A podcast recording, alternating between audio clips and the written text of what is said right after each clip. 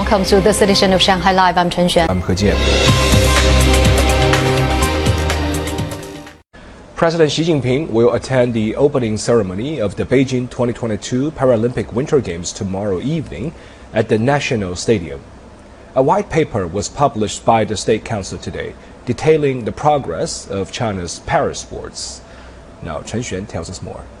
The white paper titled China's Parasports Progress and the Protection of Right touched on historic moments in the development of China's parasports and para winter sports programs. China's performances in parasports events are improving steadily. At the 2018 Pyeongchang Paralympics, Chinese athletes won gold in wheelchair curling, the first ever medal, and gold at the Winter Paralympics. At last year's Tokyo Paralympic Games, Team China won 207 medals, 96 of them gold, the fifth consecutive Summer Paralympics, where China ranked first in both gold and overall medal counts. From 2016 to 2020, the country sent athletes with disabilities to participate in 160 international sporting events, bringing home a total of 1,114 gold medals. At the Beijing 2022 Paralympic Winter Games, a total of 96 athletes from China will take part in 73 events. Winter sports also growing in popularity among people with disabilities across China. As 300 million people have participated in winter sports since 2015, the goal has been the goal has been to engage people with disabilities in this sports category. Rehabilitation and fitness services for persons with disabilities keep improving in China. By 2020, more than 10,600 disabled friendly sports venues were built nationwide. 125,000 instructors were trained, and 434,000 households with people with severe disabilities were provided with home based rehabilitation and fitness services. The country has been promoting transportation with accessible facilities. 3,598 trains nationwide have seats for people with disabilities. We will also try to digitalize these facilities and help people with disabilities find and use them with greater convenience. The white paper contends that Beijing's successful Winter Olympic bid in 2015 proven essential for the growth of winter para sports. Chinese para athletes will be competing in all six winter sports categories, a significant improvement from the two categories they competed in 2015. The number of Chinese national Paralympians grew from less than 50 to close to 1,000. Our first goal is to show tenacity and spirit of people with disabilities in China. Though the level of athletic performance of our Paralympians is still growing, we trust that we'll do our best and win glory for the country. For the opening ceremony tomorrow night at the National Stadium, 3% of the performers in the 80 minute show have a disability. The final dress rehearsal for the show was last night. I'd like to show strong colors that convey powerful emotions that strike hearts. This is the strongest impression one gets when they see a Paralympic Winter Games. Para cross country skier and biathlete Guo Yujie and para ice hockey player Wang Zhidong will be Team China's flag bearers at the opening ceremony tomorrow night.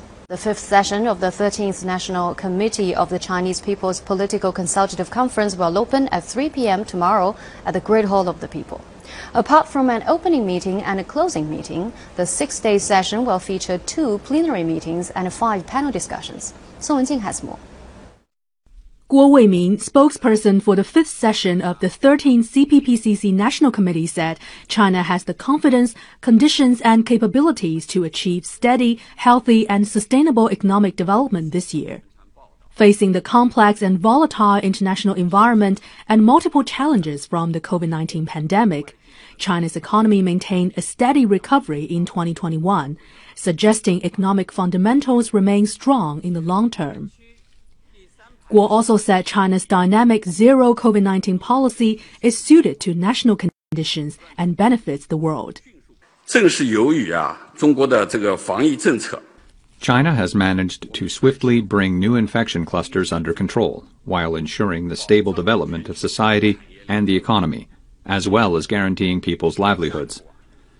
Our measures are relatively cost effective and yield good results reflecting our centered approach and the advantages of the socialist system.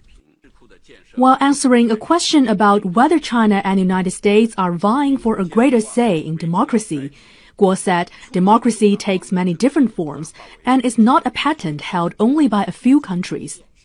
The democratic systems of countries should be chosen independently by their own peoples based on national conditions.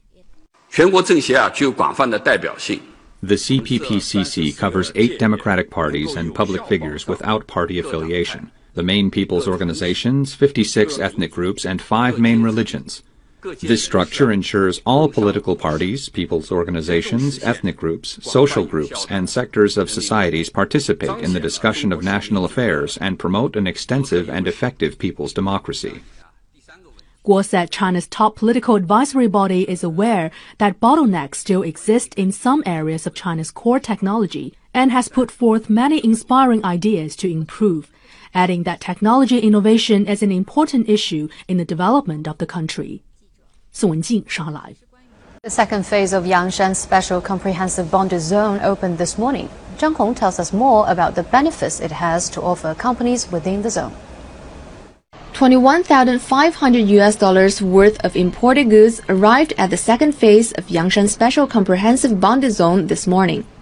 Comac Shanghai Aircraft Manufacturing Company, who declared the goods, has two manufacturing bases, one within the bonded zone and one outside the area. Officials from Shanghai Customs and Lingang Special Area Administration allow the two bases to enjoy the same beneficial policies. In the past, the company would have to go through a lot of processes like declaration and paying taxes.